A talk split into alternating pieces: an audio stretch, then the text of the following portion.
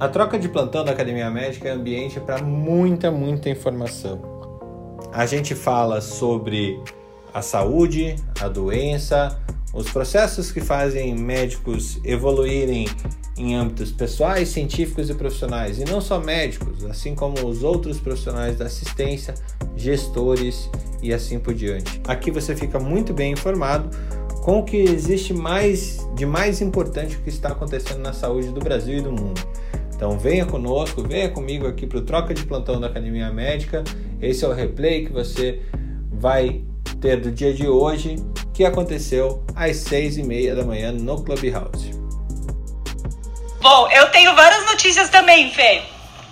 É, hoje, é, sexta tá de manhã. Aquele caiu, pau. Tá, caiu o pacotão da, da Sociedade Espanhola de IGO, vários trabalhos, né? E inclusive nessa, nessa negócio sobre comunicação da pandemia, teve uma discussão se a gente deve discutir trabalhos pré-print pré ou não, né? E a conclusão que todo mundo chegou foi que, na verdade, o problema não é o trabalho ser pré-print, porque tem muito lixo que foi peer-reviewed e é lixo e tá lá. Então, assim, na verdade, vale pro, pro pré-print a mesma regra que vale pro peer-review. Você que tem que analisar, você tem que ver se tá bom ou não e escolher os trabalhos. Então, então assim, eu me senti mais à vontade de usar os pré-prints, claro, desde que eu tenha lido e vem muito bem recomendado. Então, é, saiu vários trabalhos interessantes então nesse pacotão para mim. É, um trabalho feito na França sobre parto pré-termo e óbito fetal.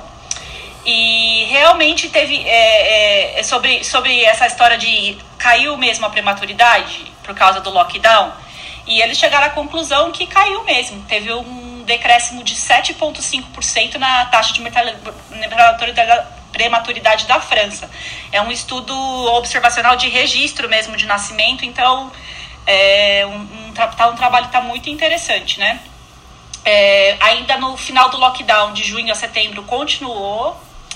Para partos gemelares, não teve diminuição da prematuridade. É, que mais? Ah, e fala também sobre óbito fetal, né? É, que realmente ligado ao Covid. Em pacientes sem Covid, nas pacientes não infectadas foi foi a mesma, a, mesmo com prematuridade severa, foi a mesma taxa de óbito fetal. Então, né, era, é, cada vez mais temos aí provas, né, do que está acontecendo. Que mais? Ah, temos um outro trabalho aqui que a, a, a associação de hormônios é, sexuais circulantes com é, severidade do Covid.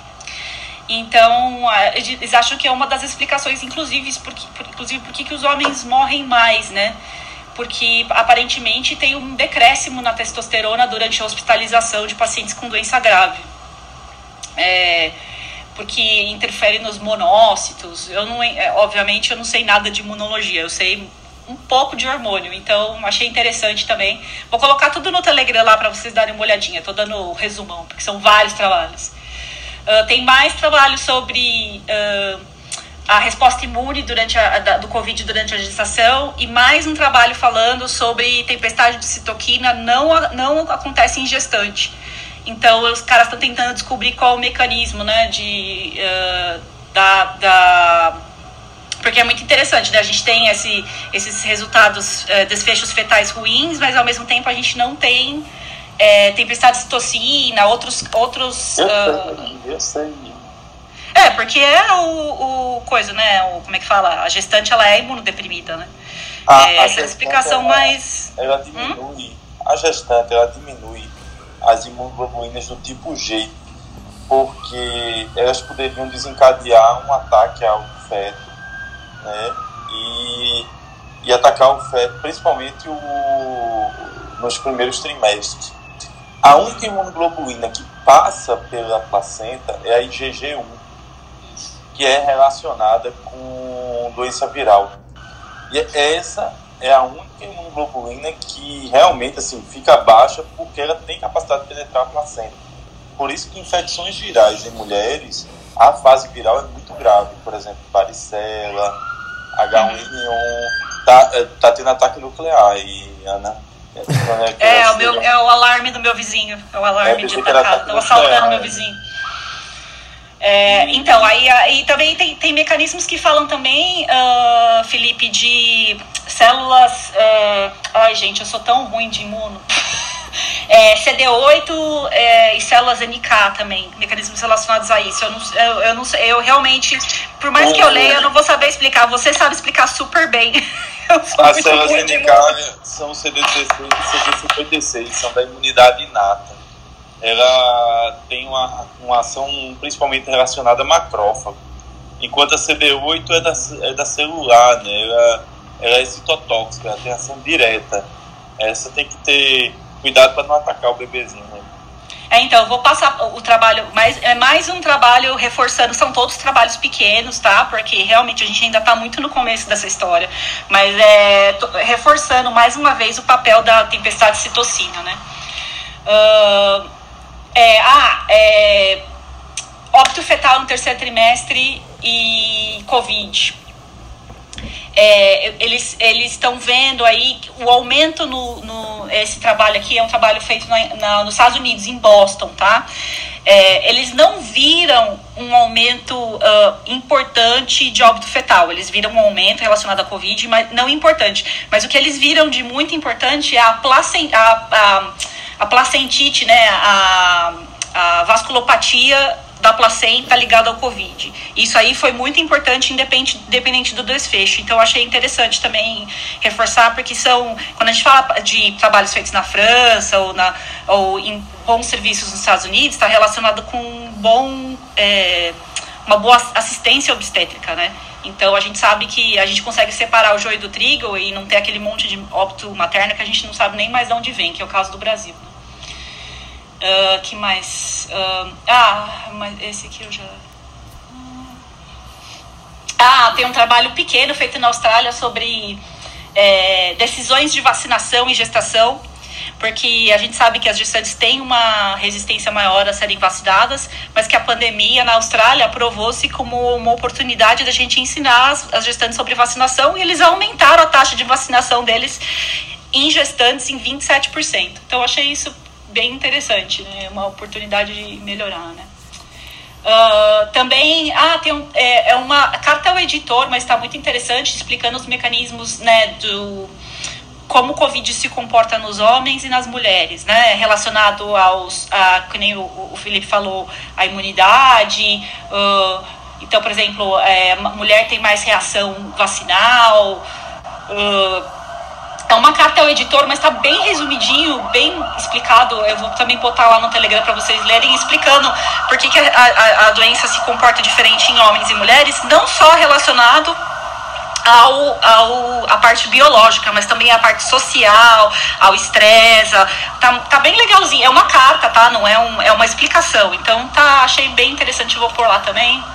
Que mais? Ah, saiu um trabalho na Pediatrics sobre miocardite após a vacinação que na verdade é um é, também é uma como se fosse uma carta ao editor, tá?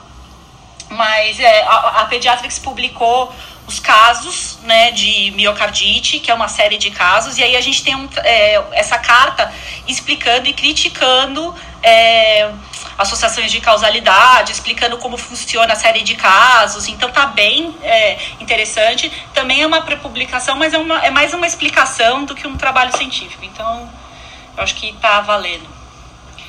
E mais um trabalho sobre mecanismos de persistência do SARS-CoV. Aliás, saiu uma notícia ontem, né? Tem um senhor que está ah, com Covid há, há, mais de 11 meses. Que, porque ele tem leucemia e por algum motivo esse cara tá ele não sara de jeito nenhum. Ele testa, testou positivo mais de 40 vezes já. Saiu na BBC ontem. E ele está sendo estudado, assim, o caso dele está sendo estudado é, é, especialmente porque ele deve ter alguma falha é, imunológica por conta dessa leucemia que ele não consegue fazer o washout do vírus e também não morre, também não fica. Ele falou: olha, fiquei muito ruim no começo, agora tô com tipo um long Covid, ele tá agora, né? Mas saiu na BBC ontem, é, achei bastante interessante. Saiu na BBC. É, na BBC ou na CNN? Ah, meu Deus. Eu vou procurar para vocês e vou colocar, mas é uma, é, é uma reportagem em inglês, não, não é a tradução brasileira da reportagem, tá? Mas, e Ana, esse é aquele que você mandou da BBC? Isso, é da BBC? Eu não lembro mais, eu, é, eu lembrei eu, agora. Eu assisti todo, mas ele fez. É, ele tomou Regeneron depois e ele conseguiu é. no final se recuperar. Mas depois ficou, tipo, mais de 300 dias tendo é, Covid, teste de PCR positivo, é, mais de 300 dias. E aí e eram vírus que se replicavam. Só que no final resolveram fazer Regeneron, aí ele conseguiu se recuperar. Eu achei, achei um caso interessante. Vou também pôr lá no, no, no, no Telegram como evidência anedótica. Interessante você imaginar que o Regeneron estava indicado para a fase super aguda, né? Ser usado agora para o pós-Covid. Né?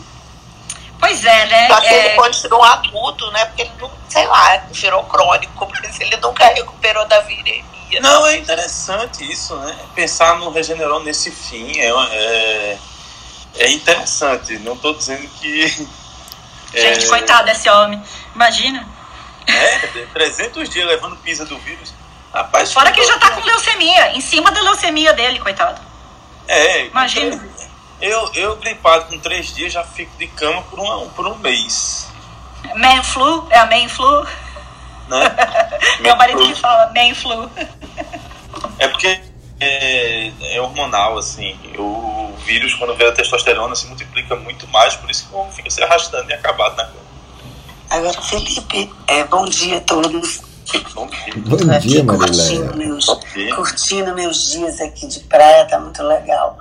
Mas, Felipe, me tira uma dúvida. Peraí, você não mora na praia, Marileia? Não, eu moro pertinho da praia, na cidade, mas agora eu tô na praia, literalmente. Ai, que delícia. Aí eu tô aqui a 200 metros da praia. Foi então, feriado ontem, Marileia? Foi feriado aqui ontem. É, isso aí. E Aproveitei para ficar aqui até domingo. Eu tô vendo pela voz ali, Marilene. Ah, pois é. Ah, é. Ontem disseram que eu estava calmo. O quê? Ontem disseram que eu estava calmo. Você estava calmo, foi? É, não, é porque eu estava na. É, é, feriado, né? Sim. Aí eu não podia falar alto, porque senão eu acordava minha menina, minha mulher. Pois é, aqui também.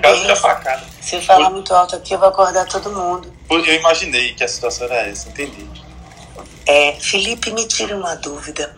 A gente é sobre essa questão do, do, do teste positivo. Tem alguns pacientes que a gente tem prolongamento do RT-PCR positivo mais que os 14 dias, 10 dias, 14 dias, mas que não significa que estejam transmitindo, é, e principalmente os imunodeprimidos. Nesse caso que a Ana Panigassi trouxe aí, uh, é, o paciente continuava transmitindo o vírus para outro ou ele só tinha o RT-PCR positivo? É difícil, né? A gente, para ser sincero, não sabe. O que acredita-se é que ele tem uma carga viral suficiente para causar doença, mas não necessariamente ele teria carga viral em vias aéreas para poder transmitir. Mas é um caso muito anedótico e peculiar, né? Você teria que pesquisar muito perto para entender melhor como é que funciona a gente já tem um conceito de que pacientes imunossuprimidos você tem que ficar com afastamento por 20 dias, em vez dos 10 dias. Exatamente. Né? Mas, obviamente, também é um, é um número anedótico, né? Assim, se estabelecer... É, porque no caso aí são 300 dias, então a gente fala de 20 dias aqui, mas a gente não sabe até que ponto e... isso daí está transmitindo ou só mesmo por conta das partículas ainda que ficam circulando, ele ainda está transmitindo ou só está dando teste, entendeu? É, provavelmente a leucemia dele deve alimentar a, deve ter algum ou ele faz uso de algum antiplasmocitário que impede a formação de memória, tipo anti-CD20, anti-CD19, é, que aí você não vai ter formação de memória, acaba tendo um sistema replicante viral persistente, que aí o ideal seria fazer o Remdesivir, o Regeneron, numa situação específica da dele, para tentar controlar melhor essa questão viral e o controle também de transmissibilidade. Mas nem adianta vacinar esse cara, né? Se ele está nessa situação, nem adianta vacinar, porque na vacinação você não vai adquirir defesa. Né? Você não vai criar a célula de memória para trazer a resposta. Ou seja, a gente tem que estudar bem aí esse cara para entender o que é que o sistema onde é que o vírus se dá os dribles no sistema imunológico, né? Mas deixa eu acrescentar, lembra que a gente falou do, da vacinação em, trans, em transplantados de órgãos sólidos? É, que é um artigo do New England, né? É... O próprio New England fala já de três doses de vacina de vacina de RNA para paciente transplantado. Exatamente. Já pensando nesse contexto, assim, desse perfil. Porque o transplantado de órgão sólido, é, Fernando, ele faz muito tacrolimus e micofenolato, ciclosporina, tacrolimus, micofenolato. O micofenolato é um poderoso antiplasmocitário. Então ele tem poder de indução nessa resposta de imunidade de longo prazo. E às vezes a, é, um, é um desafio esse processo de vacinação no pós-transplante. Tanto é que a gente tem uma programação de vacinação pré e pós, exatamente por essas características. Muito bom. Fala bem rápido, Felipe. Micofenolato, mofetil, malacésia furfur. Micofenolato, mofetil, malacésia furfur. Aí. É. Eu acho que quem passa pela infecta passa por esse teste, né, Ana? Para ir bem rápido, paracoxioide micose com malacésia furfur, tomando micofenolato só. Ah, Eu me abstenho. Mofetil. Eu- Mofetil. Eu me abstenho. Ô, Eu Mofetil. Mofetil, temos mais, mais é, notícias? Temos. Aqui eu até mandei, vou mandar. Mais de 2 milhões. Essa é para Marileia, né? Mais de 2 milhões de ingleses estão com Covid-19 longo, né? Tiveram Covid-19 longo. 2 milhões. Daquela ilhazinha ali já tem 2 milhões com Covid longo. É um novo braço lá. O Recovery está pesquisando e tentando entender o que é está acontecendo com esse público, né? A gente já vem batendo nessa tecla há muito tempo, né? E olha o tamanho da pancada para o sistema público inglês, né? Exatamente, Felipe. A questão é a dimensão dos custos, além do impacto, obviamente, na saúde da população, o impacto financeiro, econômico sobre esses pacientes e por quanto tempo vai durar e qual é o protocolo. 30 anos, falei. Tá, 30 anos. É uma doença que veio para ficar por 30 anos. Vai ser igual ao HIV. 30 É, anos. 30 é, anos depois a gente vai ficar tranquilo assim, é, acabou. Agora a medicação que a gente tem supre e a pessoa vai ter qualidade de vida normal. É, Diz, diz a lenda que é a geração Z fez o vírus e lançou para atacar, né? Os millennials e os e a geração X. pronto, estava faltando isso, Fernando. Morcego Agora, agora só. Antes que- medinho de morcego. Antes que o que, o- que o Fernando falou aí, 30 anos, e você falou, não, é dessa turma toda. Só voltando aí a um ponto. Ana, você falou da, de gestante, você já tinha falado aqui da placentite, lembra lá atrás, quando a gente ficou na dúvida do que é que poderia gerado, tá gerando mais mortalidade aqui.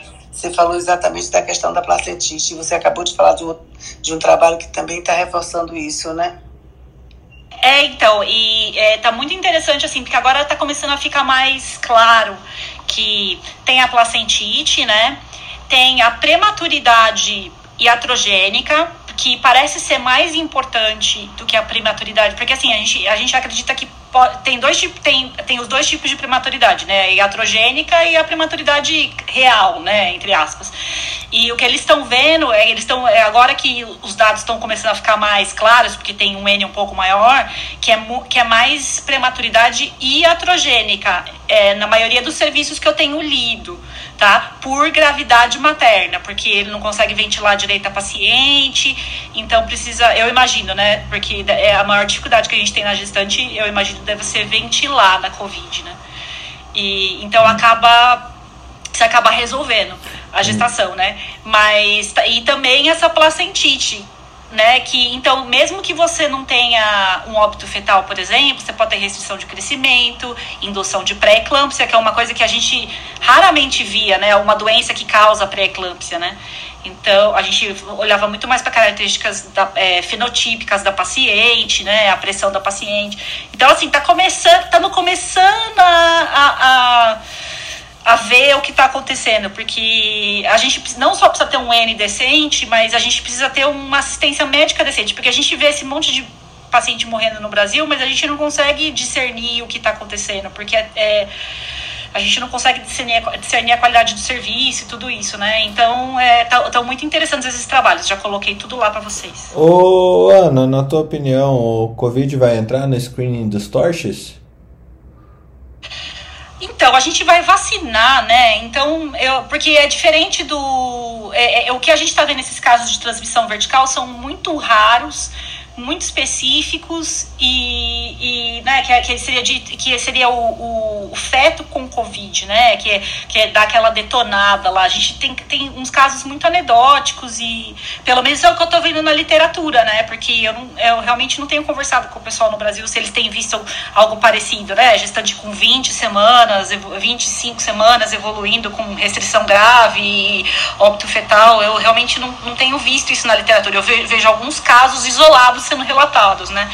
Então a torche geralmente a gente indica, a gente faz os exames porque a gente indica a minocentese, tenta ver o cometimento fetal, até para determinar prognóstico, tudo isso, né? Porque tratamento realmente, né? Não tem tratamento, né? Tem para toxo, mas para CMV, por exemplo, não tem o que fazer, é só segmento, né? Então eu acho tem tem imunoglobulina, né? Imunoglobulina específica para CMV, para fazer a gestação. É. é o na Europa ele tem o nome de Citotect. Por motivos óbvios, no Brasil ele mudou de nome para Megalotect. Eles mudaram o nome por motivos óbvios. Tome esse remédio para gestante. Aí, ah, Citotec. Ah, não. Aí aqui no Brasil é Megalotect. É porque isso é outra coisa que tem. É, é, é, é muito ruim no Brasil. Porque apesar da gente ter exame de HIV a rodo, a gente não tem exame de CMV, de toxo, não faz ultrassom morfológico, então a gente não tem um segmento. É, e parece que a Covid se comporta mais ou menos desse jeito, né? Então, se você pegar no começo, e passar a barreira placentária, a gente tem alguns casos aí de acometimento fetal, mas no final a chance de passar a barreira placentária é maior, mas você vai ter menos danos morfológicos para o feto, você vai ter mais dano placentário mesmo, né? Então, é, é, é pré-eclâmpsia, restrição de crescimento, é dar aquela detonada na placenta, não no feto, né? Então, assim, ainda está muito nebuloso, porque é, tá muito no começo e graças a Deus estamos vacinando as gestantes agora, então a gente vê no, no, nos outros países já tá começando a nem ter mais caso, né? Gra graças a Deus, né? Então, assim, é, é uma daquelas coisas que eu quero que suma, tipo doença é, RH, eritroblastose fetal, se Deus quiser vai sumir. É... Segue o baile, Felipe.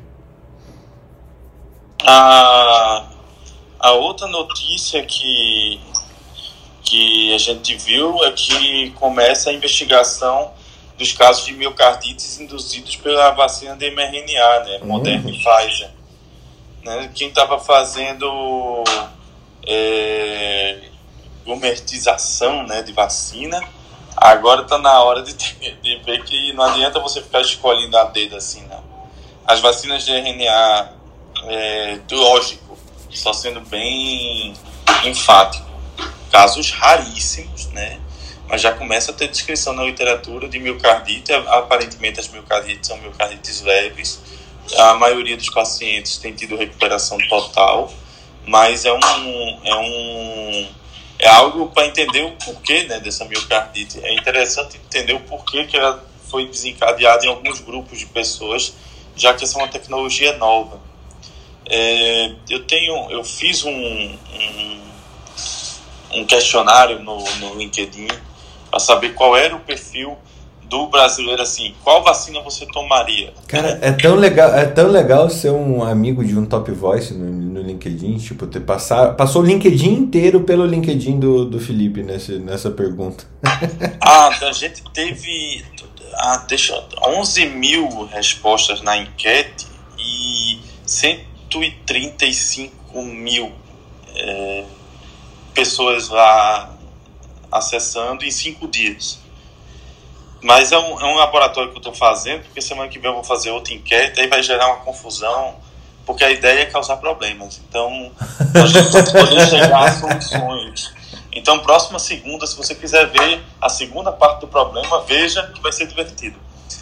Ah, o que me surpreende é o seguinte: 66% das pessoas disseram que tomaria qualquer tipo de vacina. Qualquer. Independente de qual seja. Em segundo lugar veio a Pfizer, com, se não me engano, deixa eu dar uma olhada aqui, parece que é 20%. E. Nenhuma foi 3%, né? Coronavac 2%.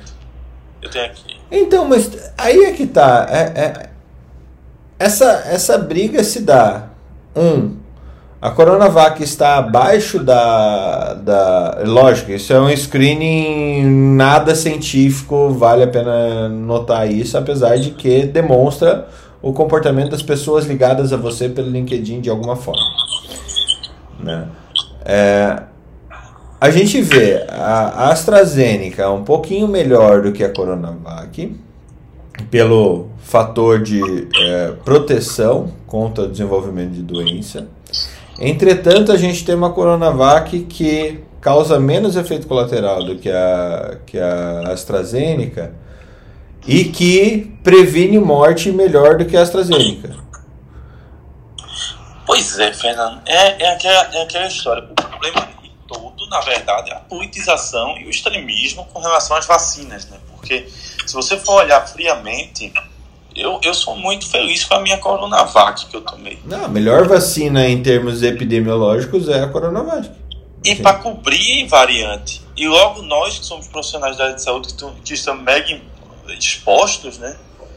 E é, é óbvio que eu trabalho numa UTI e, e em duas UTIs apenas para poder dar uma opinião e não posso falar isso assim.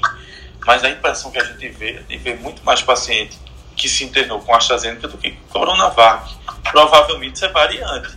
Só que, como sempre, não, como no Brasil a gente não investiga, a gente fica sem saber, fica no achismo. Se a gente tivesse subtipificando, olhando esses casos, vendo o motivo, a gente já teria criado a razão, o motivo e a circunstância disso acontecer. Ao invés disso, o que é está acontecendo? Está se acontecendo um verdadeiro é, terrorismo com relação a não tomar essa, fica, ah, se tem paz eu tomo, se não tiver eu não tomo, se tem tal eu tomo, se não tiver eu não tomo. Eu não quero tomar qual vacina. A melhor vacina é aquela que não é imaginária, que nem a minha, porque a minha é imaginária. tem que ficar imaginando a vacina. Ou então aquela que causa imaginação, né? Tipo alucinação, né? Essa a gente, pelos menos, até o momento, não tem nenhuma liberada no Brasil. Essa é micologia, essa é os cogumelos, micologia, esse é outro é. departamento. É, eu que eu digo. Mas assim, o que me, o que me surpreende até é o discurso nos comentários também, né? Não é que eu fique surpreso com as pessoas fazendo uh, as discussões e misturando a questão política. Até aqueles que acham que a gente está querendo é ser contra a vacina. Não, você está sendo contra a vacina, não sei o que, não sei o que, não sei o que. Aí eu dei uma de, de Eduardo Cunha, né? Qual é o seu voto, candidato? Qual é o seu voto, candidato? Porque, na, no fim das contas, qual é a conclusão que a gente tira disso tudo? Que não importa qual é a vacina que você vai tomar, meu amigo, você tem que tomar vacina. A gente vai tomar a vacina agora para sair da pandemia vai tomar uma terceira dose depois, que é para ter imunização para o resto da vida. Se você quer ficar brincando de gumertização de vacina, o vírus vai brincar de gumertizar você. Porque em qualquer, um, em qualquer das séries, o vírus ganha quando você não vacina. Qualquer uma. Então, independente do que a gente está vivenciando e dessa escolha de cardápio de vacina, você sabe o que ia acontecer se a gente tivesse vacina para todo mundo? Vou lhe dizer, ia, iam estar tá criticando o governo por ele pegar vacinas diferentes, tipo Pfizer, e, porque ia dizer que ah, devia todo mundo tomar Pfizer, devia todo mundo tomar é, Coronavac, deveria tomar. Só que não dá para fazer isso, por quê? Porque se politizou tanto o processo, se criou, se dificultou a entrada de vacinas que poderiam ter beneficiado de forma mais precoce. Se criou do outro lado, fica causando mimimi, confusão em cima de uma de uma eu acho engraçado que a, o STF tem um rabo tão preso que ele proibiu os governadores de, de ir para CPI. Quem foi a ponta final do, do, do dinheiro todo da pandemia foram os governadores. Eles têm que estar lá também. Se bem que essa CPI é mais circo do que pão, né? É normal, né? Não, não mudou nada, né? No fim das contas, não mudou nada. Ainda é o Brasil. É, eu acho que tem alguns pontos a acrescentar aqui, do tipo. Uh, em alguns países já estão começando a fazer outra vacina além da AstraZeneca para completar a dose, segunda dose ou terceira dose. Uh, AstraZeneca ou qualquer vacina, uma dose após a pessoa ter pego o coronavírus, uh, tem demonstrado é, muito eficácia, muito eficácia também. Mas, é, e esse caso da miocardite, para quem é formador de opinião em, seu, em suas bolhas, microbolhas e micromundos ou grandes mundos, uh, como a gente pauta jornais e grandes corporações aqui de, de, de notícia no fim do dia, uh, tentar deixar claro em suas matérias, em suas comunicações, que apesar de estar associado um, um número de miocardite com as vacinas de mRNA, de RNA mensageiro, a possibilidade de fazer miocardite ainda é muito, muito, muito, muito menor do que a possibilidade da pessoa não pegar coronavírus e não morrer de coronavírus. A possibilidade de alguém morrer dessa miocardite é muito, muito menor do que a possibilidade de morrer de coronavírus. Tá? Mas é assim, milhões de vezes menor. Então, acho que para quem comunica é super necessário colocar essas questões na perspectiva que merece. Né? Se você vai comunicar a ciência, tem que tomar muito cuidado com o que você está falando, porque as pessoas só leem o seu título. Ah, mas o título não vai ficar bom e ninguém vai clicar no, no, na notícia. Paciência. Dá um jeito desse título ficar bom com a informação correta, nem que o título seja grande. Concorda, Marileia? Com certeza. Aquilo que a gente vem falando aqui, de que você coloca chamariz de notícias, quando você vai ler e ver o conteúdo, não tem, não é nada aquilo do que está colocando. Mas isso é normal em todas essas matérias de jornal, televisão, para chamar. Só que em ciência isso é perigoso demais, né, Fernando? Uhum. Aí está o problema. Uhum. A manobra é muito grande, né? Infelizmente, a, as pessoas não leem as reportagens, elas leem os títulos. E outra coisa, e falando até disso, a gente tem alguns estudos, é porque eu até já vi isso, agora não me recordo onde foi, falando que essa turma mais jovem, essa turma de sua faixa etária, Felipe, tem preguiça de ler quando tem muita, muita página, eles querem ler muito resumidamente. Então ainda tem um risco adicional da nova geração. Não, eu sou cringe. da nova geração de não querer mergulhar é, na leitura. Então eles querem tudo muito rápido, informação curta e rápida, como se fosse uma preguiça mental de ler, de analisar, de interpretar. A gente está tendo muitos jovens que sequer sabem fazer uma análise e uma conclusão de algo que eles que eles leem, porque eles querem aquela leitura ultra rápida. Mas sabe qual? É, eu acho que é mais do que a leitura. O problema é que pessoas que leem pouco conseguem elaborar pouco, né, Marileia? E pessoas que conseguem elaborar pouco dentro da medicina é uma porcaria. Porque a gente, desde sempre, eu acho que em todas as nossas gerações, já que a gente está discutindo gerações muito na última semana, uh, a gente vem reclamando de, de como se comunicam, né? É, mas desde, de, desde que eu me lembre, assim, a, a crítica quanto às passagens de caso adequadas, de você conseguir resumir bem um, um, caso, ou a descrição de um caso no prontuário, ela, ela vai sofrer muito por, por essa incapacidade ou por essa necessidade de você consumir apenas o pocket. Né? Essa questão do, do, do, do ser sintético, ser curto, ser rápido, ser. É, eu fico imaginando a quantidade de prontuários eletrônicos que viraram manchetes de jornal é, recentemente. Eu não sei se vocês estão vendo isso na prática de vocês, Felipe, Marilé, nos pedidos de, de, de interconsulta. Como isso. é que tá isso? É receituário, né?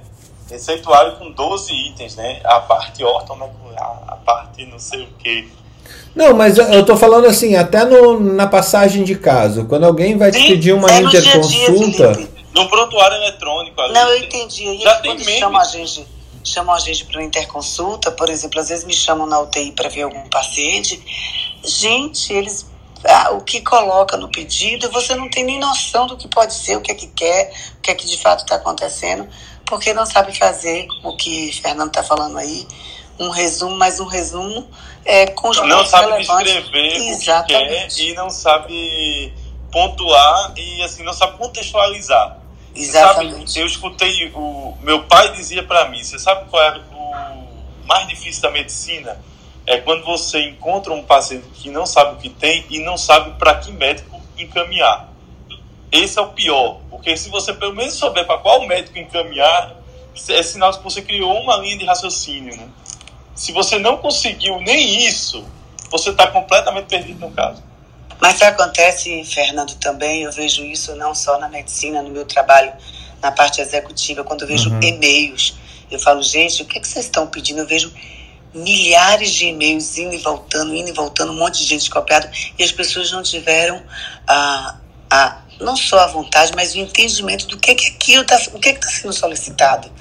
Porque fica se repetindo, manda, vai, volta, cria emoções, cria sentimentos. Fala, gente, dá uma lidinha aqui. Entenda o que é que tá, esse texto aqui está tá lhe pedindo, o que é que precisa ser informado. Então também tem isso. Eu acho que as pessoas estão muito Ctrl-C, Ctrl-V, passando adiante, sem sequer ter o trabalho de dar uma lida e entender, ou então não conseguem entender o que é que aquele Interpretação texto tá de texto. Interpretação de texto, exatamente. Ô, Úrsula e Tiago, é, e Ana, obviamente, é, que que, assim, a gente está falando uma dificuldade de elaborar coisas por sempre consumir um mundo resumido. É, Úrsula, aí na tua, na tua seara de elaboração da morte, elaboração do luto no fim do dia, é, e, e, também estendendo isso para o Tiago. O fim do dia também ia ser o fim da vida, né? O fim do dia, fim da vida.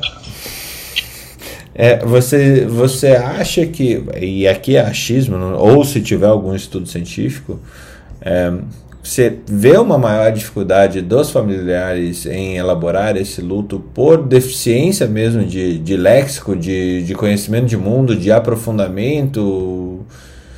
Ou eu estou viajando nessa, nessas analogias? Úrsula? Fernando, eu estou pensando em duas coisas aqui. De bate-pronto, assim, artigo, eu não estou conseguindo lembrar de, de nada, mas com certeza tem. Assim, de bate-pronto, eu não estou conseguindo lembrar. Mas o que eu tô, tô pensando aqui enquanto tô ouvindo vocês é que assim, a falta de repertório, de maneira geral, você não consegue. Essas pessoas são analfabetas das próprias emoções, né?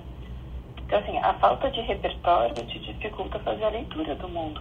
Né? Então, se você não consegue compreender é, o que está acontecendo, você também não consegue compreender o que está acontecendo muitas vezes internamente dentro, da, dentro de você, né?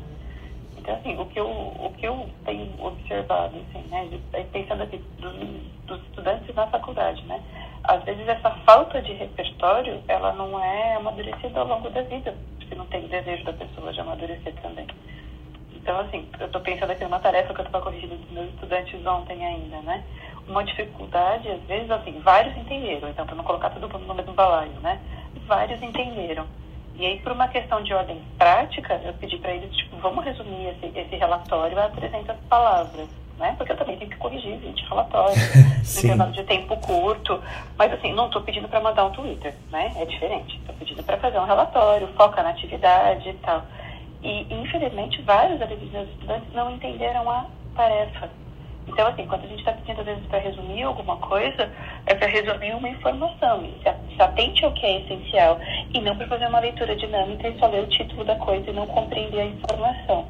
Então, assim, meu questionamento, às vezes, é assim, é se está faltando repertório de ordem pessoal para compreender o mundo, ou se é só um desejo desse consumo rápido, como a Marileia trouxe para gente.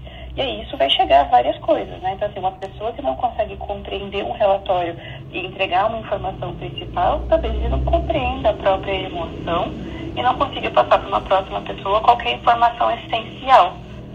Então, é, essa é a minha preocupação. É, artigo de bate-pronto disso, Fernando, eu não tenho para te falar. Precisaria realmente procurar. Mas, eu, resumidamente, o que eu te digo é que alguém que não consegue, que é analfabeto do próprio entendimento pessoal ou do mundo, com certeza vai ter dificuldade para se comunicar, não só da boca para fora, né? Mais elaborado tudo o que acontece dentro dele e, e ligar com o mundo. Ah, essa, essa situação do analfabeto emocional, ele, por falta de repertório de mundo, é, é bem interessante, né? É, acho que tá, tá indo para um grande sertão veredas ao avesso. Pessoa extremamente informada, extremamente é, conectada, informada não, extremamente conectada, que é incapaz de, de elaborar e, e, ou os sertões. Acho que era o grande sertões veredas. É o povo que lê o Graciliano Ramos pelo resumo, né? Exato. Você não, não consegue se comunicar adequadamente e aí a gente vive esses diálogos de monólogos. É, Tiago, colaborações psiquiátricas a respeito disso? Tiago. Tiago. Rodrigo. Rodrigo. Bom dia, bom dia. Ah, é o Rodrigo. Tá vendo como é bom ter múltiplas É o Rodrigo que está entre nós. Até chegar, né? Ah, Rutinho, ah, Rutinho. Nem todo mundo vai entender isso aí. Se bem que eu, a, a Rutinho e o Raquel aí, você tá imitando é o outro lado, não é o da, da dicotomia. Verdade. Aqui, mas é sobre essa questão. É, eu, eu acho bem interessante que hoje o povo tá sabendo de tudo e de nada ao mesmo tempo, né? Então você vê que essa questão de todo mundo conectado, a, dessa enxurrada assim, de informações, a gente não está tendo tempo nem para poder aprofundar. Né? Isso acaba sendo um risco muito grande ah, de pessoas entenderem errado, né? igual a gente está percebendo muito isso. Isso na psiquiatria é um perigo, um perigo maior, ainda mais que a gente trabalha com muitas questões subjetivas, né? E quando a gente não tem uma compreensão de um todo, fica ah, difícil da gente poder até levar a uma estabilização de um paciente, né? Porque quando a gente lida com a questão de informações que envolvem né, tanto paciente e família, se a gente não tiver uma compreensão direito da, da situação, a gente coloca até o paciente em risco. Então eu acho muito importante a gente poder rever isso sobre essa questão do, do entendimento, essa questão de filtrar as informações, de entender direito, porque eu acho que é muito muito difícil a gente estar nessa questão toda, né, todos interconectados, mas sem aprofundar nas informações. Então, acho que a gente tem que rever isso o mais rápido possível. É engraçado. O, o difícil é rever, né? Porque o, o tempo e as pessoas são uma avalanche para isso. É, o rever, o fazer políticas públicas, o fazer mudança cultural, o mudar o mindset, ele requer tempo e requer estratégia. E requer entendimento cultural. É... E vontade, né, Fernando? E vontade, e vontade de quem Posição. tem, tem vontade de quem tem a possibilidade de fazer isso. E isso custa caro.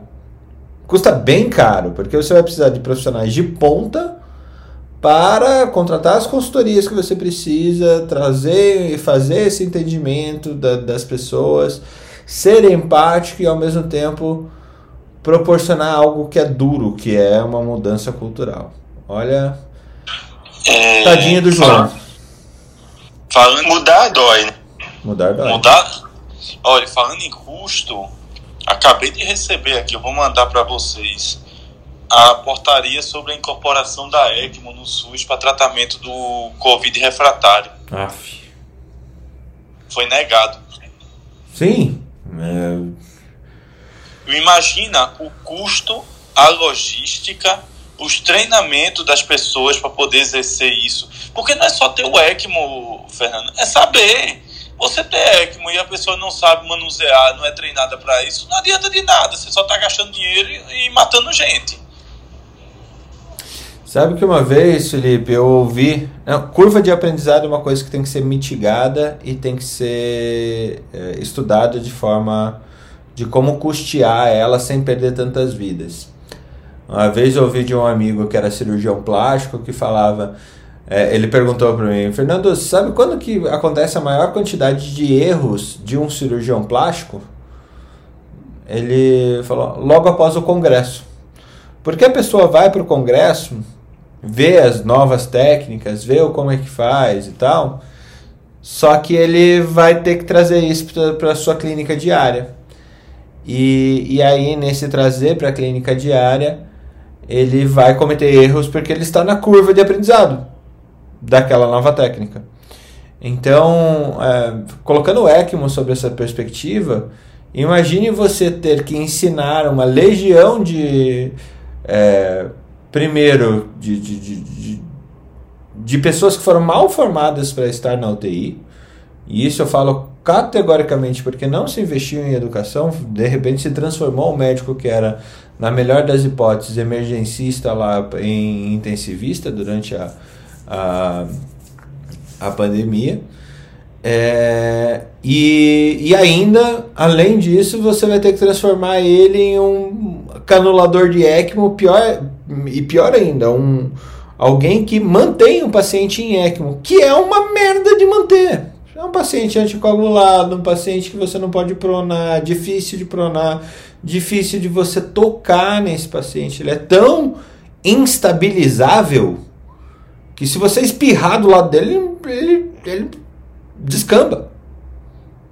Né? É... Não, e assim, manejar sweep, manejar fluxo, é. você ter o conceito de saber de estratégia protetora, que você pode, se não fizer estratégia protetora, que pulmão nunca vai sair daí. Nunca. nunca. Então tem tanta coisa envolvida, é uma nova especialidade é, é uma nova, é um novo modelo que a gente está tentando aprender dentro do Covid a sua melhor forma de, de uso. Mas assim, isso tem que ter um pessoal muito foda ao redor para fazer isso funcionar. Não é só botar no, na UTI e dizer. Ah, o maior exemplo disso, Fernando, é o, a, o Brasil abriu várias UTIs. E aí você vai olhar para a literatura, a nossa, a nossa diferença de mortalidade de UTI no Brasil é de 20% a 96%. Uhum. E a média está em 80%. Uhum. O, o bom o, centro. O de eutanásia, que no fundo também, não saber lidar com doenças graves e pacientes potencialmente fatais, e incluindo tratamentos extremamente caros, que às vezes não estão indicados. Eu não entendi o começo da pergunta, Úrsula se a gente também não tem que aprender a lidar com essa indicação adequada, porque o que eu estou ouvindo muitas vezes é de eutanásia.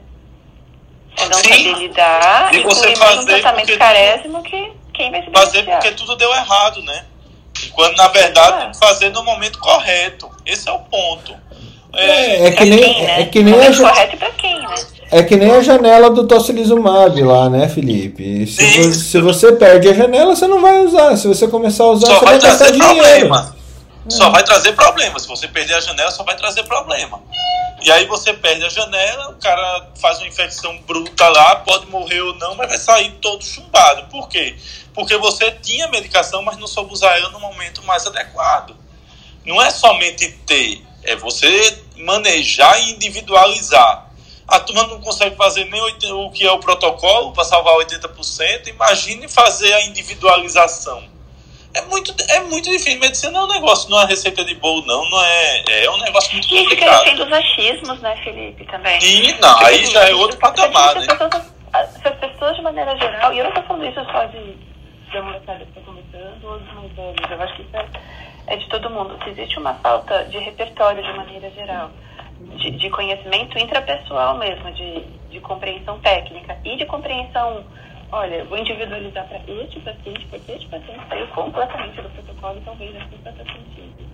E não conseguir se comunicar nem com a própria equipe, nem com o sistema, nem com a família. E aí eu vou tendo essas indicações é, totalmente fora de deadline de judicialização. De, não tem jeito de benefício tudo isso. Úrsula, o teu áudio tá meio abafado, ou dedo na frente do microfone, ou... Meu fone tá dormindo, eu acho que é isso. tá bom. Marilé, só tua puxadinha já descambamos para toda essa linha. E como que se paga a conta de um, de um povo que não sabe se comunicar adequadamente do, do ponto de vista da gestão e continue com as suas notícias? Que até agora a gente, a gente só mergulhou. E jogou uma gasolinazinha, né? Sabe, jogou uma quase gasolinazinha. É, Não, não, não vamos incendiar hoje. Aí mostra a foto do Pantanal no fundo, né? Mas, gente, assim, a importância é tão relevante a gente trazer esses temas para discussão, porque a gente sai do dia a dia de que a nossa canetinha pode tudo e parte para o mundo real de que é a sustentabilidade. Ah, Os recursos são finitos e as pessoas não entendem.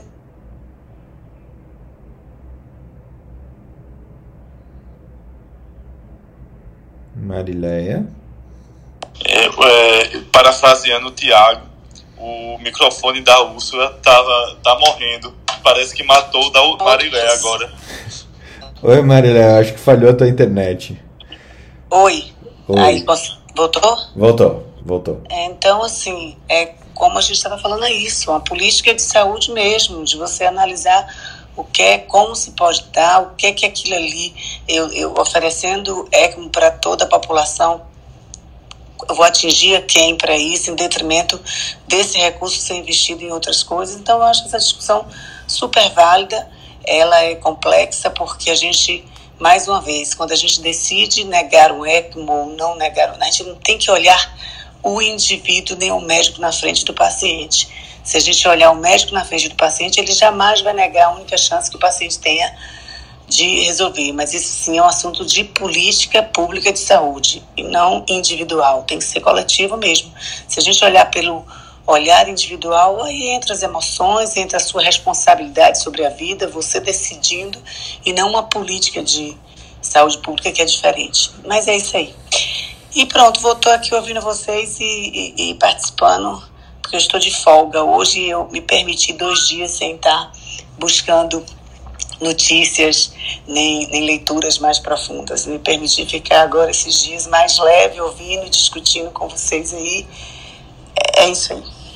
Legal. A Lu levantou a mão, baixou, levantou aqui pra sala, É, baixou. na Lu, praia, olhando o mar. Pois é, gente, discutindo na praia e aqui tranquilo porque tá vazio, não tem muita gente, muito sol, porque aqui não tem inverno. Então é gostoso você um Fernando, você tá olhando pra praia também? Tá Não, aí vem Felipe. Felipe disse que hoje não ia ter treta, né? Agora, agora Hoje não, né?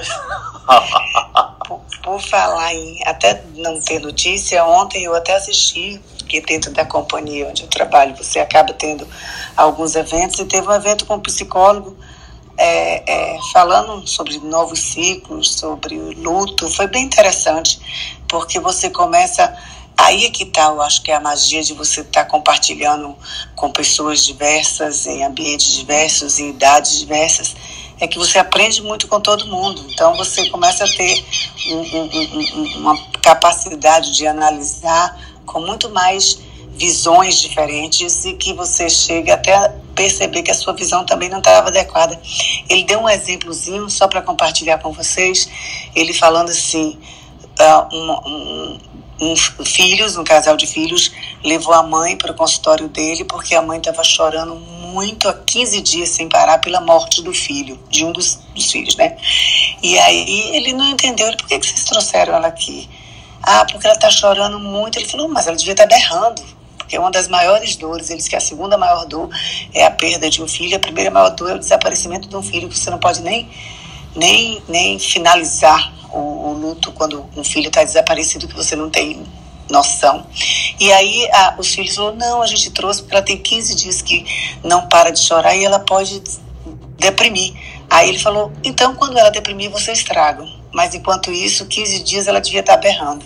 Então achei assim o olhar de como ele falou do amor, do sentimento, que aí que não acaba nunca. Você tem uma história de uma vida inteira, ela não acaba, as lembranças vão ficar. E esse momento é importante, o chorar, o acolher. E assim, muito engraçado, porque na época que meu pai faleceu, minha irmã chorava muito, muito, muitos dias.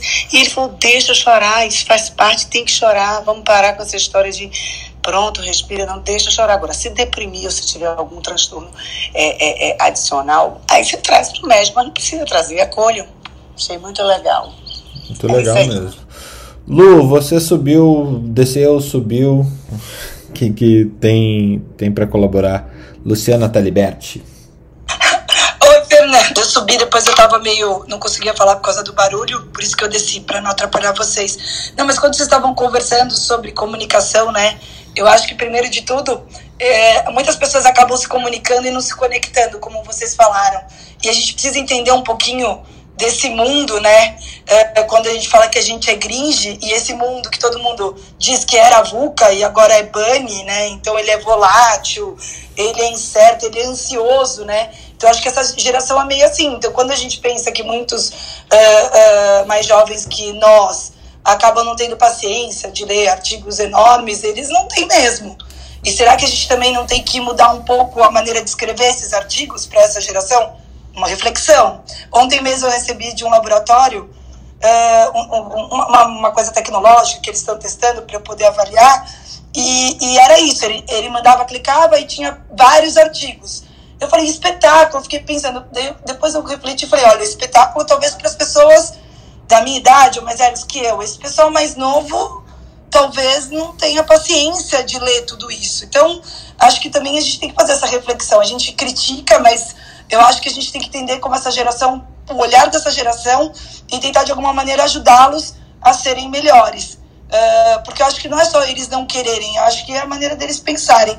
E a questão da interpretação de texto, eu sou super chata com isso, porque meus filhos estão na escola, eu tenho um filho de 12, outro de 9, e eu na escola fico batendo a tecla. Eu falo, vocês têm que ensinar a interpretar texto. Eles não sabem ler enunciado.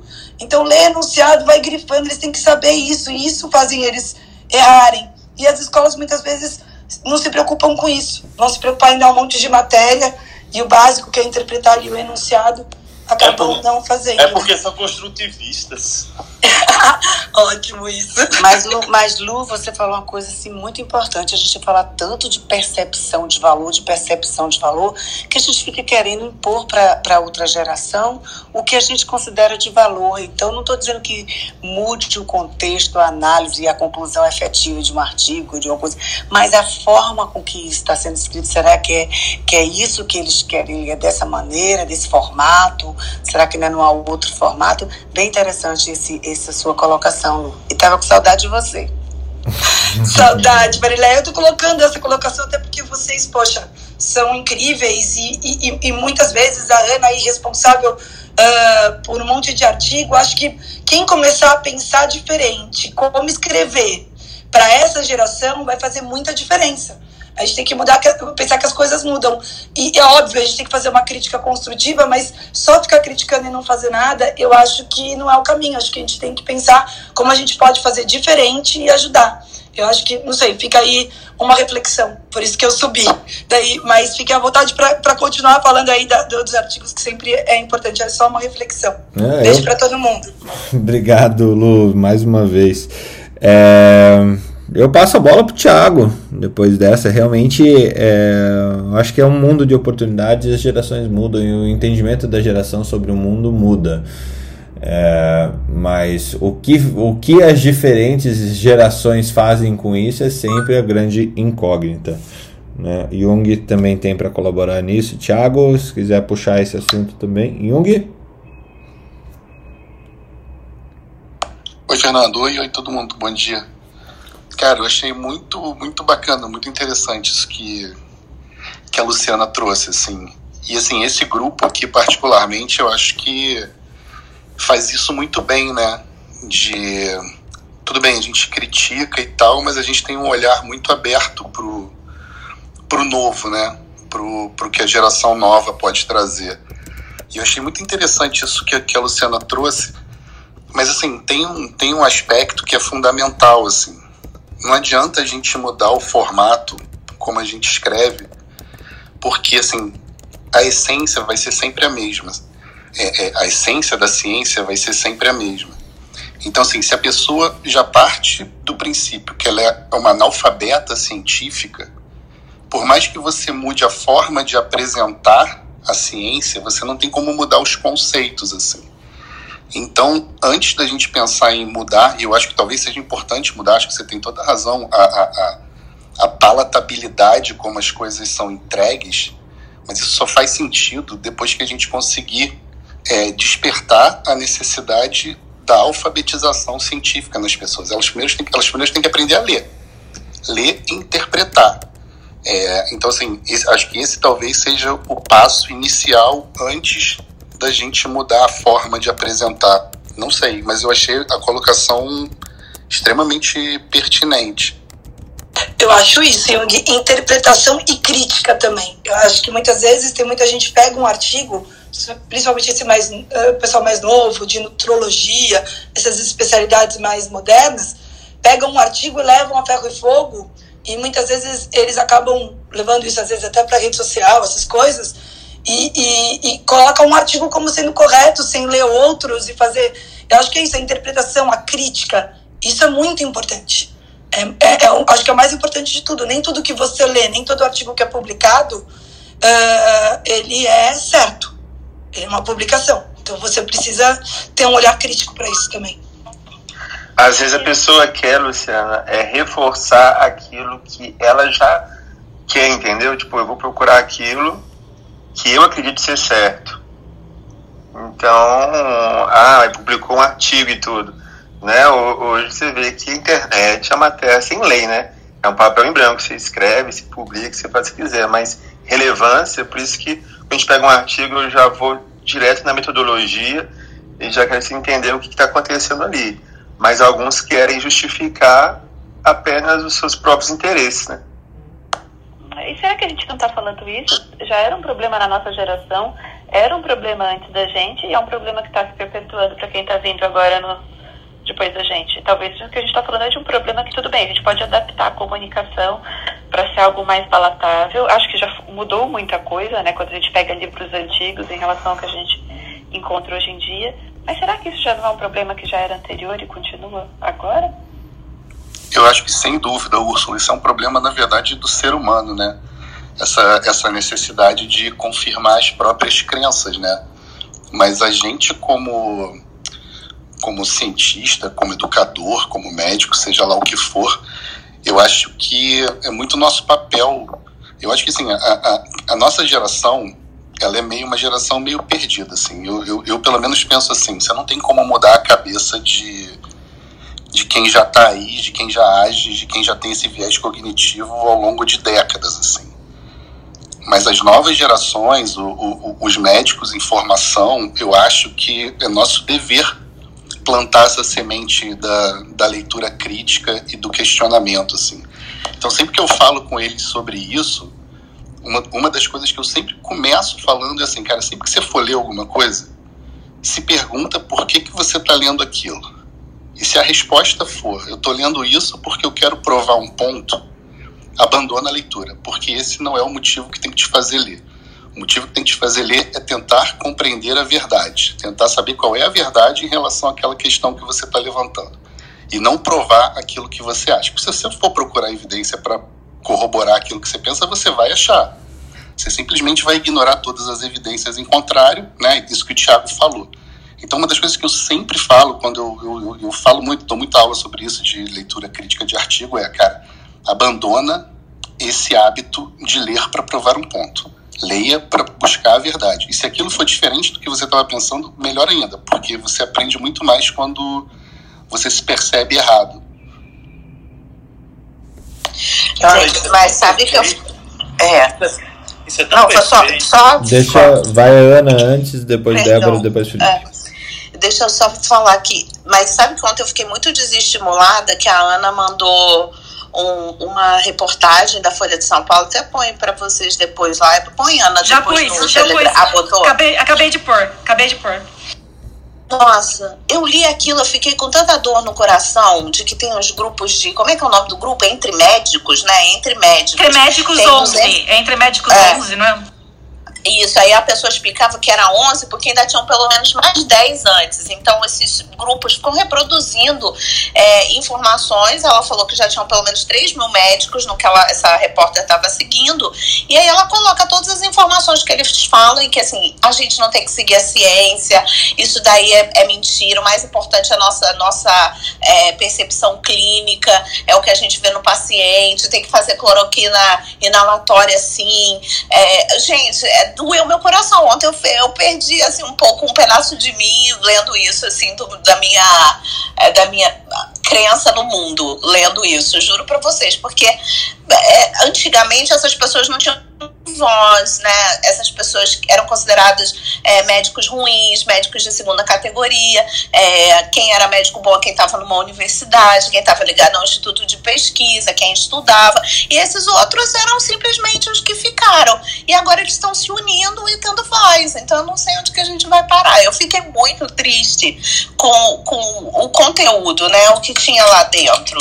Então depois vocês leiam isso, mas a gente está num, num caminho meio ruim. Não sei como a gente vai fazer fazer, se até o próprio CFM que teria que falar, não, vocês não vão poder exercer a medicina desse jeito, não fala. Então, não sei, vai ter que ter duas medicinas paralelas dos médicos que acreditam na ciência e dos outros. Aí as pessoas escolhem qual médico quer ir, porque não sei como vai ficar não o futuro. É, inclusive, dessas histórias, Ana, que, você, que, você, que eu, colo, eu coloquei lá para vocês, e eu lembrei de mais uma história. Minha enfermeira colocou no, no Instagram dela, que ela falando que ela tinha. Alguém pediu uma indicação de médico, ela falou: ai, vai nesse cara aqui, que, meu, eu adoro ele, ele é ótimo. Aí ele falou: Ah, já me indicaram essa pessoa, mas ela não tem muitos followers no Instagram. Eu falo, pô, meu, você recebeu Ai, duas fala indicações. Você recebeu duas indicações, assim, a pessoa, sabe, a outra pessoa também indicou, ai, puta, eu adoro esse cara, ele é muito bacana, pode ir e tal. Ah, ele não tem followers no Instagram. Aí a, a enfermeira ficou pensando, ela falou, gente. É, que, que mundo que a gente tá vivendo. E, e, e, leiam esse artigo. Eu pus lá no Telegram esse artigo que a Ana tá falando que é muito interessante ver o outro lado, sabe? Mas, Ana, as Anas, eu vou colocar de novo. É, às vezes, será que o erro também não está na gente? Eu falo porque eu, eu, eu detestava ficar falando no, no Instagram e eu, faz alguns anos eu sentei e falei, poxa, acho que talvez a gente tem que começar a falar justamente para fazer esse contraponto com as pessoas que falam muita besteira. Eu sou obstetra, Ana, você também. Imagina o que a gente ouve de doula, de gente que nem médico é falando besteira, entendeu? E daí a gente tem que ficar quieto. Então eu acho muito bacana quando tem aqui o troca de plantão e falando coisas interessantíssimas com pessoas que são uh, cientistas, que sabem o que estão falando, que sabem ter um olhar crítico. Isso é muito importante. Mas eu acho que ao invés de a gente ficar só criticando, a gente tem que fazer diferente. E quando a gente fala. Várias várias contas bacanas, é, Lu, tem várias contas bacanas que tem Nunca Vi um Cientista. Eu, eu comecei a seguir por sua causa, Ana. Você colocou lá eu, eu comecei a seguir, tô adorando esse. esse é, não, elas são demais. E, bom, e, assim, a gente tem que valorizar esse pessoal mesmo Exato. e dar voz e, e, e mostrar não, como isso é legal. é maravilhoso. Eu concordo com vocês. A gente tem que procurar novas formas de divulgação mas a dor no coração são das pessoas que gritam dizendo que são médicos. Já é, deveriam saber disso. Não, Não falando que, médicos, né? falando que assim, e isso eu escutei muitas vezes quando eu estava na faculdade, porque quando eu estava na faculdade foi quando a Cochrane foi para a escola. E, e, começou a medicina baseada em evidência, esse negócio começou a ficar ganhar corpo, e alguns médicos falavam que medicina baseada em evidência é um absurdo, que a experiência do médico individual é muito mais importante. Não, mas esse é um ignorante completo que não sabe nem o que é medicina baseada em evidência. É, então, exatamente, porque a medicina baseada em evidência, como diz a doutora Trisha, que, é, que eu e o Jung somos fã, a doutora Trisha fala, a medicina baseada em evidência é uma ferramenta, é que nem inteligência artificial, é uma ferramenta, não, não vai peraí, peraí, peraí, calma, calma, calma, calma. Não, é não, uma, é uma é, ferramenta. Pera, é uma ferramenta, mas é um tripé. Medicina baseada em evidência não só não se faz apenas com evidência científica. Medicina baseada não, é... em evidência se faz com evidência. Peraí, você, você corta todo mundo, deixa eu cortar você rapidinho nessa. É, medicina baseada em evidência é um tripé que se você traz a evidência científica em um pé, a experiência do médico no outro pé e a experiência do paciente no outro pé. Se você tirar qualquer um deles, dá merda. Não, deixa deixa, eu terminar. Deixa eu terminar que eu tô falando, por favor, que eu não consegui terminar meu raciocínio. Né? Que a medicina baseada em. O que a doutora Trisha fala, ela é a pessoa que mais especializada em medicina baseada em evidência no mundo, é uma das que escreveu o livro How to Read, a Paper e tudo. Ela diz que a, a, a, medicina baseada em evidência é, não, é, não vai roubar o seu emprego. É nesse sentido que eu tô falando. Porque a impressão dessas pessoas é a medicina vai baseada em evidência vai roubar o meu emprego. O médico não vai ter mais é, lugar na, na medicina porque agora vai ser tudo paper e vai ser tudo vai estar tá tudo escrito no livro, vai ser tudo guidelines. E não é verdade isso. Mas eu ia chegar exatamente no mesmo ponto que vocês. Eu ia chegar exatamente no mesmo ponto que vocês. Que a medicina baseada em evidência é uma coisa que vem para adicionar entendeu? E essas, o que essas pessoas acham, já que estamos falando das pessoas do outro lado, elas acham que vai roubar o emprego delas, porque elas são muito, é, é, como é que fala? Eles sabem de tudo e não tem na, mais nada para aprender. Ana, eu é eu queria você. Falar. Eu, eu não acho, porque no começo, da, quando você começou a falar, você falou, não, porque a experiência do médico não serve para nada. E, e daí, não, não, não falei isso. Não, não falei isso. colocou um contraponto. A experiência do não médico serve isso. pra caramba. Eu falei, eu sou formada há 23 anos. Eu sou uma outra médica hoje. E, e, eu aprendo todos os dias da minha vida, independente de eu ler artigo ou não. não. Porque o paciente é único. Então, Mas toca o replay, toca o replay, porque eu me recuso a admitir que eu falei que a experiência do paciente, do médico, não vale nada. Então gente. eu ouvi errado. Eu errado. Eu, eu, se as pessoas ouviram diferente, me corrijam, mas o Fernando foi muito coerente não, na hora é, que fazer um não, não foi isso que eu quis dizer. Não foi isso que eu quis dizer. Eu não sou idiota. Eu, não sou idiota, calma, não foi isso calma, que eu quis dizer. Calma, calma. Não, não foi tá. isso que você quis dizer. Foi é o que, é o que ficou. Não foi isso que eu quis dizer. Não foi, é o que eu tô falando, bem. Ana. Não, não foi. Tá tudo bem. Ana, deixa eu falar. Você não falou isso. Ficou parecendo que você falou isso. E se você não percebeu, veja o replay. Ficou parecendo que você falou isso. Tá? É, Fernando, outra coisa. Ô, Ana, desculpa, mas eu não queria te ofender, eu só tô falando porque são coisas. Às vezes a gente fala, não percebe, ficou parecendo. Foi bom que o Fernando fez a intervenção. E que bom que você falou, Lu, não falei. Não foi isso que eu quis dizer. É só uma maneira de falar. A gente não tá aqui para brigar. A gente tá aqui para conversar e, de novo, para se ajudar. A gente se ajudar, ajudar as outras gerações. Eu peço desculpa, mas ficou parecendo da maneira que você falou. Desculpa, tá aceita. Aí, aceita Você tá vendo aí como é importante, quando eu falei você, esses nossos encontros de pensamentos, diver, divergências, até mesmo na comunicação, o cuidado, como é diferente. A gente lê uma coisa, interpreta, a gente ouve, interpreta, até como a gente comunica, muitas vezes não é passado o que efetivamente a gente quer dizer. E olha que aqui pessoas estudiosas, e muitas vezes a gente não passa de uma forma que é entendida de outra, e não que é aquilo que você quer dizer. Então eu entendi o que a Ana falou aí, Panigás, ela falou de uma forma, a gente entendeu de outra, mas não era nem isso, ela queria falar exatamente o que a gente está falando. No exatamente. final, assim, a gente está falando a mesma coisa aqui. E até, Ana, eu peço, eu peço Desculpa, de, só rapidão, eu peço desculpas pela forma como eu intervi. Eu, eu, eu, eu, conheço o jeito que você pensa, eu conheço o teu jeito e por isso mesmo que eu intervi para colocar o tripé da medicina baseada em evidência. Tá? É, mas realmente, assim, peço, peço desculpas da maneira que, que, que aconteceu isso, mas é, é, é, realmente a gente tem que é, talvez estudar até como intervir melhor quando parecer, é, até para que eu consiga evoluir de alguma maneira nisso. Para que quando parecer realmente a gente. Opa, peraí, tá parecendo diferente do que eu estou entendendo. Chefe. Perfeito, é, Fernando, a sua intervenção. Vou botar, botar uma música para acalmar vocês. Vocês estão muito estressados. Não, não, Ana, eu acho que, que, desculpa, mas às vezes a coisa da comunicação é importante. Pra ficar tranquilo. Você não, é, aí vai ter, vai ter que soltar um florais de bar aqui, Felipe.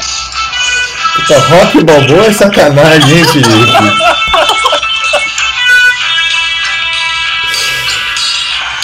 Respirem todos. Bota o olho de tigre, bota o olho de é tigre agora. Que hoje em dia você não está pessoalmente para poder resolver isso no tapa. Ana Carol, sério, a gente precisa da sua, do Teta Healing hoje, de verdade. Todos nós. Todos convidados, hein, para o Teta Healing, 8h55 da noite. Ó, tanta gente aqui já foi. Fernando já foi, Marileia vai, Ursula já foi, Débora já foi, Luciana já foi, Hugo já foi. Todo mundo convidado para participar do Teta Healing às 8h55. Muda a vida, tá, gente? Aviso para vocês. Agora, ah, você quer que eu passe para notícia? Em que ponto que você tá, Fernando? Não, eu tô no ponto que você ia comentar. Ah, não, eu, eu queria comentar que eu achei o que você falou perfeito. Por quê? Porque essas pessoas elas esquecem elas, o que são níveis de evidência. Não quer dizer que a evidência clínica não esteja, é, não seja útil, mas elas precisam.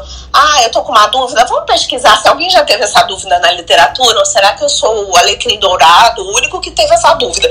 Então a gente busca lá e aí a gente encontra, nossa, já fizeram 500 estudos sobre isso, quais são os melhores estudos e a gente vai observar. Agora, se não tem nenhum estudo, realmente, eu estou tendo uma dúvida nova e ninguém chegou a alguma conclusão ainda no mundo. Eu estou com paciente na minha frente, eu já tive três, quatro pacientes, eles evoluem dessa maneira. É óbvio que essa é a melhor evidência disponível. É só eles entenderem o que é melhor evidência disponível, o como se avalia um estudo, como o Jung falou. Um estudo tem. É, se esse estudo é peer-reviewed ou não. E eu gostei muito do que a Ana falou mais cedo, que realmente a gente está numa situação que é, a gente pode avaliar pré-print. E como ela falou, às vezes eu me sinto mais capaz do que os peers que estão fazendo a revisão de olhar melhor esse artigo. Porque às vezes tem umas revisões, uns peer reviews que são umas porcarias também. Então a gente tem que desenvolver essa capacidade de criticar o que a gente está lendo. Então foi ótima a discussão, todo mundo acrescentou. Muito obrigado a todos. Acho que todo mundo aprende no fim do dia. É, agora, Sim. eu não lembro se quem começou essa treta foi o Thiago ou foi a Úrsula ou já tá na. Eu não, pelo amor de Deus. Eu só quero lembrar que não teve nada a ver com isso. Foi o Thiago, eu ouvi. Foi o Thiago. Não, eu tô todo trabalhado no Rivotril. Oi, papai. Vamos, saia daí, vai pra escola, aprender, sustentar seu pai. Papai, vou aí, papai. Vamos. Deixa eu, deixa eu passar. É, Úrsula, notícias pra gente dar seguimento aqui, fechar esse programa logo logo. Bom, notícias com tempo escasso eu não vou me prolongar muito, né?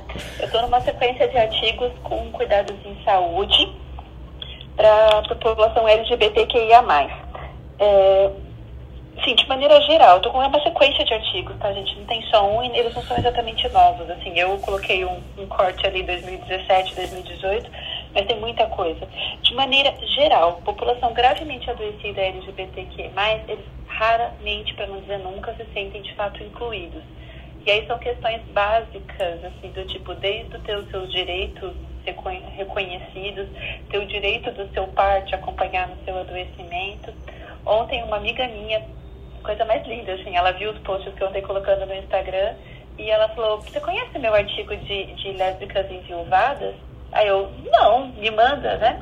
E aí li esse artigo dela ontem, de 2017, o artigo, a dificuldade de conseguir até participantes de pesquisa para dar a entrevista, ou seja, a dificuldade de, de, se reconhecer numa relação, né, de reconhecer o seu estado de viuvez e de partindo de que existem muitas pessoas nessa condição, de se expor de alguma forma para como participante de pesquisa para dar o seu relato, né? E aí as duas participantes que ela conseguiu para essa pesquisa têm relatos riquíssimos, mas é riquíssimos, né? Assim, uma delas que não teve nenhum local na igreja na missa de sétimo dia para sentar no local de viúva, porque a família ocupou esse local e ela não pôde ocupar aquele local, né? Então, assim, esse é o lado da sociedade que talvez não seja surpresa para muita gente, mas ele está aí está acontecendo ainda. E aí eu acho que é um papel ativo nosso de, de dar este espaço, de empoderar essas pessoas para que elas ocupem os seus locais de, de família, de esposa, de esposa, não importa que tipo de relação que as pessoas tenham. Né? Então esse é um lado. O outro lado, é, e aí eu também achei isso em artigo, mas o material mais lindo que eu achei foi num podcast que chama Finitude. É, o local de médico que cuida de população LGBT. Para a gente não fazer mais guetos, né, e não colocar a população e aí foi interessante uma coisa que vocês colocaram hoje, né? Tipo, ah, o médico tem ou não tem seguidor, né? Ah, o que, que a gente tá, o que, que o pessoal está falando? Quando uma pessoa, vamos pensar um homossexual, encontra um médico que consegue acolhê-lo diante da dimensão do que é esta pessoa para uma situação médica, este médico ele é de alguma forma indicado por outras pessoas, é, da, pessoas LGBT. Então, olha só, existe uma necessidade da gente reconhecer, porque essa população existe, então essa invisibilidade tem sido absurda, né? É, existe um local de reconhecimmais e quando uma pessoa reconhece um médico que acolhe essa pessoa, ele é indicado para outras pessoas LGBTQI+. QIA+. Então, é, eu acho que é um local que a gente tem que começar a prestar atenção. E aí um dos médicos que falava nesse podcast, ele falava, e aí foi interessante a fala dele, que eu, eu olhei para minha formação, né? Ele falava, eu nunca tive uma aula, e quando eu tive uma aula que abordou população LGBTQ, é, era para falar de DST, não era para falar de pessoas normais vivendo na sociedade com as suas questões e ter as suas questões acolhidas. Então, assim, posso colocar essa sequência de artigos, mas assim, é uma sequência de artigos, nem, nem todos eles de, de revistas científicas, né, mas alguns podcasts e outras coisas. E aí eu tenho, andei estudando para essa semana as questões de fim de vida da população LGBTQIA+. E são as mesmas questões ampliadas de maneira maior ainda quando a gente coloca outra vulnerabilidade, que é o fim de vida. Então, esse é um lado que acho que a gente tem que começar a prestar atenção, desde a nossa formação, a nossa postura pessoal de acolhimento e inclusão e uma necessidade diante de outras vulnerabilidades. E o outro material lindo, esse eu descobri pelo Twitter agora há pouco, então vou fazer um comentário bem especial, porque eu também acabei de, de ter contato com esse material. Para quem espera que seja um material rápido, não rola, é um material de 120 páginas, mas cheio de gráficos e infográficos bem lindos. É, o material que eu li, mas é uma sequência de cinco materiais, o que eu li é a questão de cannabis e de opioides.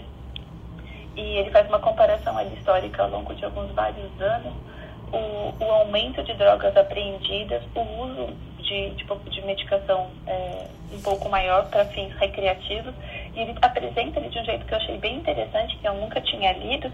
É, é difícil, algumas vezes, separar o uso recreativo do uso é, para questões de saúde. Porque um uso recreativo se torna questões de saúde e o uso para questões de saúde pode ter um uso, é, um misuse, né? um uso irregular e, e, se tornar de alguma forma, pela necessidade médica inicial, um uso também recreativo associado. Então, assim, ele fala que é mas, é muito Mas daí não é nem recreativo, né? Ele é, é, você transforma o, o, o, uso terapêutico em uso adicto, né? É, ele começa, ele fala muito mais em misuse, né? É, veja só, então imagina, eu tenho uma. E aí, olha situações tão diferentes que a gente tem, Fernando, olha que interessante. Eu tenho, é, por exemplo, uma dor e o meu sistema de saúde não reconhece que essa dor é, precisa de uma medicação mais potente. Aí eu vou acabar fazendo um uso não prescrito porque alguém tem esse comprimido, ou de alguma forma, lista ou ilícita, eu consigo adquirir esse comprimido.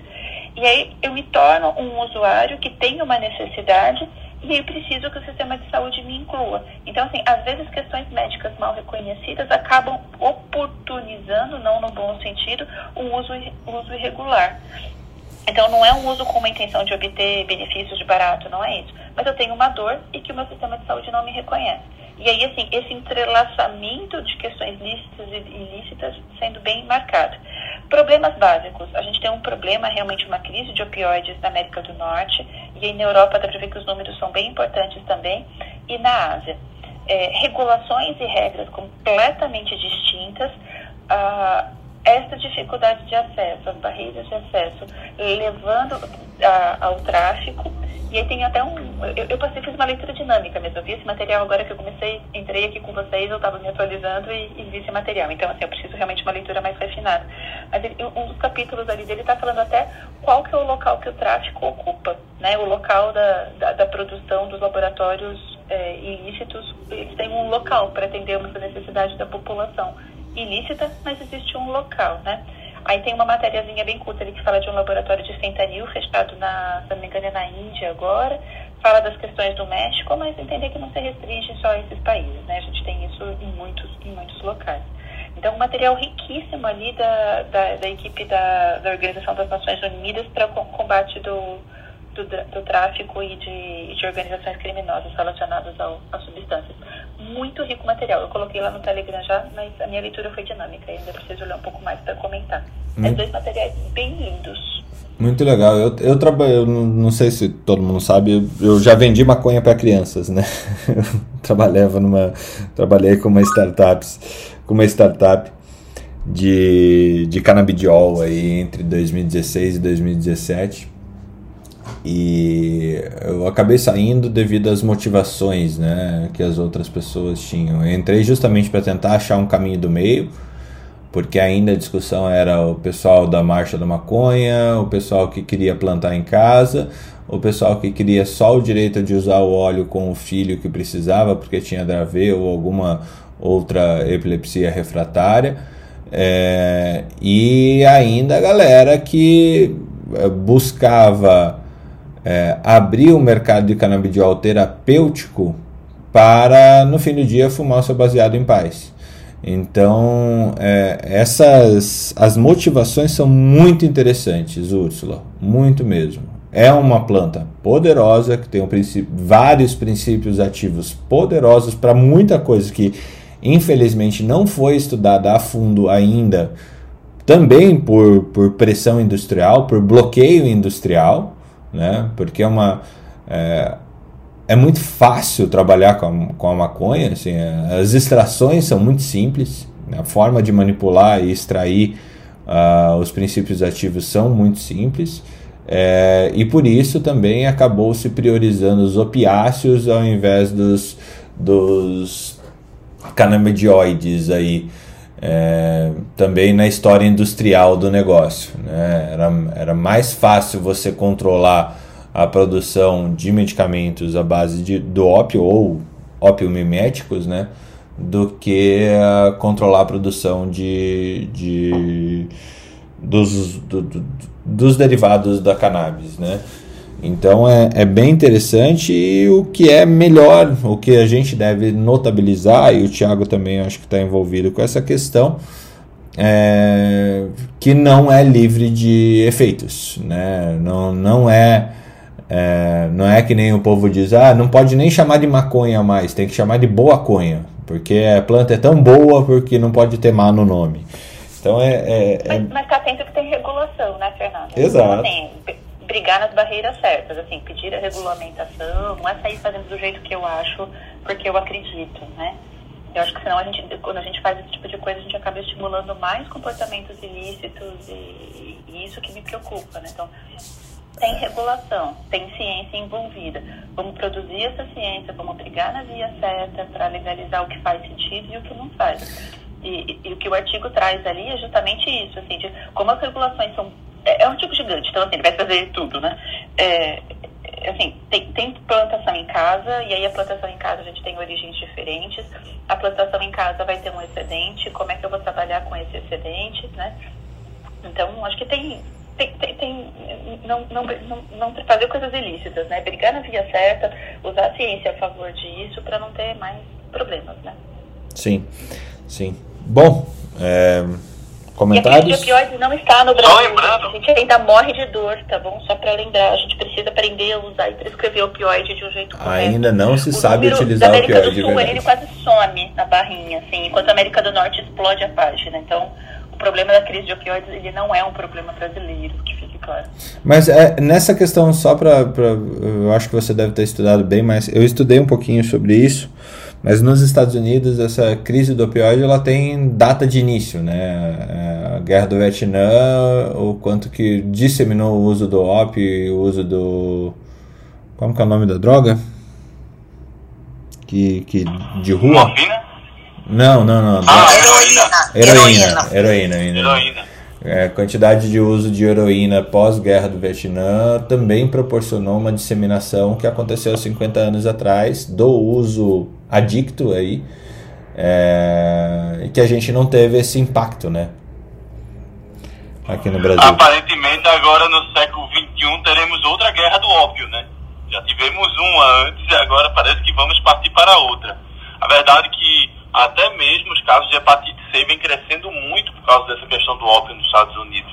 Então a hepatite C vem crescendo muito e, e tem sido discussões, protocolos de transplante vêm sendo alterados para poder absorver pacientes com hepatite C devido à quantidade de mortes que vem acontecendo por abuso de ópio em jovens. Né? Então é, tem tido órgãos cada vez mais é, com, com jovens aparecendo para transplante exatamente por causa desse abuso?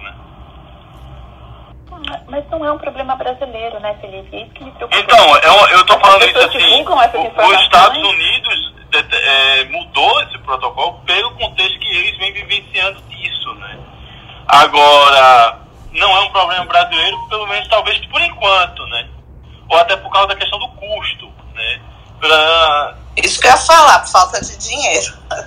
Porque se uma coisa que me surpreendeu ali no material é que assim, o uso de tramadol recreativo. Eu fiquei pensando aqui, Isso. como tramadol Não, eu gosto de ter uma cólica, né? Eu gosto de ter cólica e vomitar, né? Mas tem. É, não, eu vou estudar, porque trama, tra, o uso de tramadol, assim, eu, eu, não consegui compreender o uso que não seja por origem farmacológica. Você nunca se abusou com tramadol? Eu nunca abusei com nada, Felipe. Uma tacinha de vinho. Tramadol com uma tacinha de vinho, gente. Pra entender o processo. Eu, eu, não, eu vou contar uma história. em mim tudo, Felipe. É, não, eu vou contar uma história que assim. Bem a ver. Você sabe que o, o efavirenz, o HIV, ele dá uma, uma sensação de barato, né? Ele é usado até como moeda de troca em presídio, pra turma sentir um barato, assim. A turma dá o efavirenz pro outro ficar meio doidão Ai, lá. que doideira, gente! É! Ah, podia vender o corpo, tá dando o efavirenz, ué. Pelo menos tá tranquilo. Não, e os pacientes reclamam que ficou a cabeça oca, que quando vão dormir ficam todos. Aí o povo acha legal isso. E com quatro semanas, as quatro primeiras semanas alucina, então usava como moeda de troca em presídio, né? Aí eu me lembro de uma vez, eu residente, eu terminei o ambulatório e antes de voltar para casa eu passei na, no isolamento. A gente tem a enfermaria do isolamento, que fica um, um residente de permanência, tem a enfermaria do, do POM, que é a parte de, de sem ser isolamento, que fica outro, e tem os ambulatórios, né? Então terminou o ambulatório, era, mais de, era quase 6 horas da noite, já tinha terminado a permanência, ficava o plantão.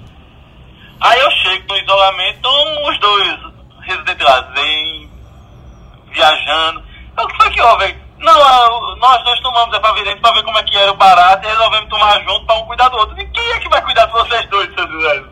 Vocês estão alucinando e tal, e não sei o que aí, deitados. É nossa. Ah, mas já tinha passado do horário, tava lá os dois alucinando. Muito bom. Ana, segue com as notícias aí, por favor. Tiago, você tem. Eu, eu, eu, a gente ouviu. Ah, eu, de novo eu falando. De novo eu falando com o microfone desligado. Me preocupa um pouco essas questões, Felipe, porque quando assim, a gente precisa prescrever opioide, quando a gente precisa prescrever opioide para alguém, tem muito conta deste tipo de, de informação que chega na, na sociedade, né? Os pacientes adoecidos não querem utilizar. E morfina ficou associado, infelizmente, para paciente que está morrendo ainda. Na, na sociedade, não para gente, mas para a sociedade, né?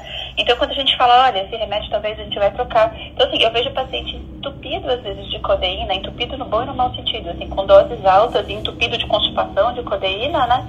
em que eu não consigo rodar para morfina porque a família não, não, mas morfina é remédio para quem está morrendo, né?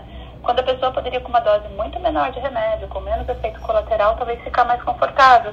Mas assim, a gente tem um trabalho às vezes de convencimento por conta da, da informação social de opioide que ela ainda é muito frágil, né? E aí, o que as pessoas têm medo, que não é pra gente sair falando na Globo, né, sobre uso de morfina, porque não é isso, né? É uma medicação que tem tem um local de uso, tem uma forma de uso, e ela pode trazer riscos também, né? Então, qual que é esse caminho seguro pra gente conseguir prescrever opioides sem ter um uso é, equivocado na sociedade, né? Sem ser mal interpretado quando a gente fala que vai prescrever, que é uma medicação que vai trazer benefício para algumas pessoas, porque ele ainda está associado com, com uso ilícito, com barato, com esse tipo de coisa e com medicação de fim de vida. Então, às vezes é um local muito difícil para escrever opioide de maneira racional. Com certeza. Manejar dor é sempre difícil e dosar o quanto que você maneja da dor também é difícil, né, Ursula? É, deixa eu passar para Ana, para a gente evoluir aqui para pro, as nossas notícias de fechamento, e é isso aí. Ana. Bom dia, temos algumas notícias hoje. Deixa eu abrir aqui. Bom, Covid. Um estudo feito por duas universidades federais de Minas Gerais, a Federal de Juiz de Fora e a de São João del Rei, mostrou que se o ritmo atual de vacinação não mudar, o Brasil pode ter até 211 mil mortes por Covid do fim de junho à virada do ano. Então, o que eles fizeram foram simulações temáticos mostrando uma taxa de vacinação fixa de 360 mil por dia, 720 mil e 1 milhão e 440 mil por dia. E se a gente conseguir aumentar é, quadruplicar a imunização de 360 mil, a gente conseguiria ter 50 mil vidas salvas. Então, a importância de aumentar a velocidade da vacinação. Pode deixar que eu vou mandar aí o estudo, já baixei aqui. É, que mais temos de notícias hoje? Tem um aqui do British Medical Journal, mas acho que a Ana falou bem do, dos tópicos, eu vou pular esse. Ela falou ontem. Esse é interessante. É, parâmetros de esperma antes e após a vacinação com vacinas de RNA mensageiro de Covid-19. Falei ontem desse. Ah, você falou desse? Ah, então eu pedi esse. Você contou lá? Tu contou tudo, Fernando? Então esse aqui eu achei tão interessante. Não, eu contei que melhora, melhora a quantidade de. Melhor desempenho. Melhor, melhora a motilidade e número, veja só. Não, o que eles disseram que... No, é. Na vacina? Não, nessa discussão que eles disseram que provavelmente pode ser porque eles aumentaram o tempo de abstinência antes da segunda amostra, tá? Mas aí que esse, essas diferenças não eram é, estatisticamente significantes, esses aumentos é, que ocorreram nos parâmetros de esperma. Mas é, o que era buscado, que era se a vacina poderia produzir algum grau de infertilidade, isso não foi encontrado. Estudaram 45 homens, esse estudo feito pelo Departamento de Urologia da Universidade de Miami. Então, eu gostei do resultado, né? Porque tem sempre essa, ah, porque a vacina causa isso, a vacina causa aquilo. Foi um excelente resultado. É, querem saber que, quantas doses da Janssen vão chegar na casa de vocês aí, no estado de vocês. Foram liberados os quantitativos por estado. O estado, claro, é, é, é sempre é proporcional à população do estado. Então a gente sabe que o Amapá é menor, vai receber 4.430 doses da Johnson. Já o já São Paulo vai receber 364.400 doses, enquanto Minas Gerais e Rio de Janeiro, que são os outros dois maiores, vão receber, respectivamente, 149.550 doses e 132.450 doses. O que, que vocês querem? Bahia? Pernambuco? Bahia, 92.100. Pernambuco, 62.250 e o Paraná, 91.250 doses. Faltou algum estado aí de vocês? Não, né? Acho que falamos todos. A Irlanda, faltou Minas. Ah, da Irlanda. Faltou. Não, Minas eu A falei. Minas falou. Tem o Rio do, tem o Rio do Jung e Piauí do, do Newton. Faltou o Piauí, mas foram 21 mil. Isso, 21.250 doses vão chegar para o Piauí. Minas, repetindo, Minas Gerais, 149.550 doses. É o segundo maior estado, né? Fala, pode falar. Você ia falar, Felipe? Não, não sei, acho que vocês estão, né? Então vou voltar aqui. Agora eu tenho notícias não Covid só para animar o dia, que hoje é sexta-feira, né? Para a gente encerrar feliz a sexta-feira. Então o que a gente sabe é que os benefícios do equilíbrio são na BBC, os benefícios do equilíbrio numa perna só, que você deve tentar se equilibrar numa perna só, isso deve ser uma prática diária, né? Para quem faz yoga, tai chi chuan, porque é, o estilo de vida sedentário afeta as habilidades de equilíbrio. E aí foram, foi feito um estudo que mostrou que se você conseguir, cara, eu ainda não testei, eu vou testar esse, resposta aí. Que tem a ver com o tempo que você consegue ficar em pé, é, com uma perna só. Se você fica é, pouco tempo, falar para vocês exatamente o tempo isso aqui. Se você consegue ficar menos de dois minutos, dois minutos, você pode, é, você aumenta a sua mortalidade em 13 anos. Nos próximos 13 anos, do que se você conseguir ficar, ó, é, aqueles que ficaram de pé, não, dois minutos, mentira, tá, gente? Mas exagerei. Aqueles que ficaram de pé por dois segundos ou menos tinham três vezes mais probabilidade de morrer nos 13 anos seguintes do que quem ficou de pé por 10 segundos ou mais. Eu já ia deixar vocês loucos aí tentando ficar em pé dois minutos. Dois segundos ou 10 não é muita coisa. Então vocês têm que conseguir ficar 10 anos ou 10 segundos em pé. Ou vocês. Ana, isso é perfeito. Eu fico caindo todo canto que eu ando. Eu caio dentro de casa. Não, Oi? antes de fazer minhas fotos que eu posto, às vezes, as fotos que eu posto, às vezes, eu assim, com a perna só tentando voar, é porque toda vez que eu vou fazer exercício, para o aquecimento, eu faço propriocepção. Então, eu fico agachada de uma perna só, da outra perna só, e fazer ponte, ou então você fazer, você fazer pro core, trabalhar o core, isso é importantíssimo. Exatamente. Você fica agachada com a perna só. A Marilé vai viver mais 100 anos. Fernando, você podia mandar depois um vídeo você agachado numa perna só? Bom, você Claro que não, né? Querido, Não, é- era um acidente no. Caralho! bom. Eu não Você consigo agacha ficar cima em do pé. para você ter o exercício de propriocepção. E você fazer também, você faz é, é, é, é, os exercícios de propriocepção, que é ótimo com aquela bola em cima da bola, no chão com a perna só. Isso é importantíssimo, porque isso ativa a circulação, a musculatura e lhe dá equilíbrio e trabalhar o core. Pilates, o que mais a gente faz é trabalhar o core. É muito bom. Muito importante. Então, É isso que a Marilé está falando, isso salva a vida. Então, é isso que esse Eu sou estudo estava mostrando. Que essa falta de propriocepção está relacionada ao tempo de vida. Então, para a gente prevenir o envelhecimento, a gente deve investir nesses exercícios. Há um tempo atrás eu trouxe sobre o agachamento, né? Lembrando que o agachamento ele aumenta o fluxo para o cérebro. Então, ele tem, além da liberação da erisina, ele tem uma ação mecânica de cada vez que você agacha, você aumenta o fluxo sanguíneo cerebral. Isso também previne é, o envelhecimento cerebral. Então, a gente precisa incluir esses exercícios na nossa rotina diária. Eu achei muito legal o que você falou, Marilé. Vamos embora fazer mais exercícios de propriocepção. Eu vou aproveitar para me despedir de vocês, então. Não, faz aí o teste para ver quantos anos você tem de vida aí. Você não precisa, você não precisa, que o fluxo já tá grande aí pro cérebro. Ó, eu vou lançar um desafio, eu vou lançar um desafio aqui, prancha, que é um exercício de prancha, de você ficar com o braço e a perna. Uma prancha, pesquisem aí. Quem fica mais tempo na prancha? O meu Ah, recorde que eu bati aqui na academia foram seis minutos. Ah, vai, vai-te embora, Marilé. Ó, bom dia pra você. Seis minutos. Pelo amor de Deus. Se é pra humilhar, vamos humilhar. Se, se eu ficar um minuto é coisa pra caramba. Eu sou do tempo que a gente. Seis minutos na prancha. Então, por favor, alguém bata a meta Eu vou aí. ficar deitado, agarrado. As duas pernas agarradas na prancha, os dois braços agarrados e ainda escorregando. Eu, eu, prancha eu ficava boiando no mar, na melhor das hipóteses. Minutos. Eu não consigo ficar em pé seis minutos. Eu caio. Eu caio. Gente, eu vou fechar o negócio aqui depois dessa humilhação.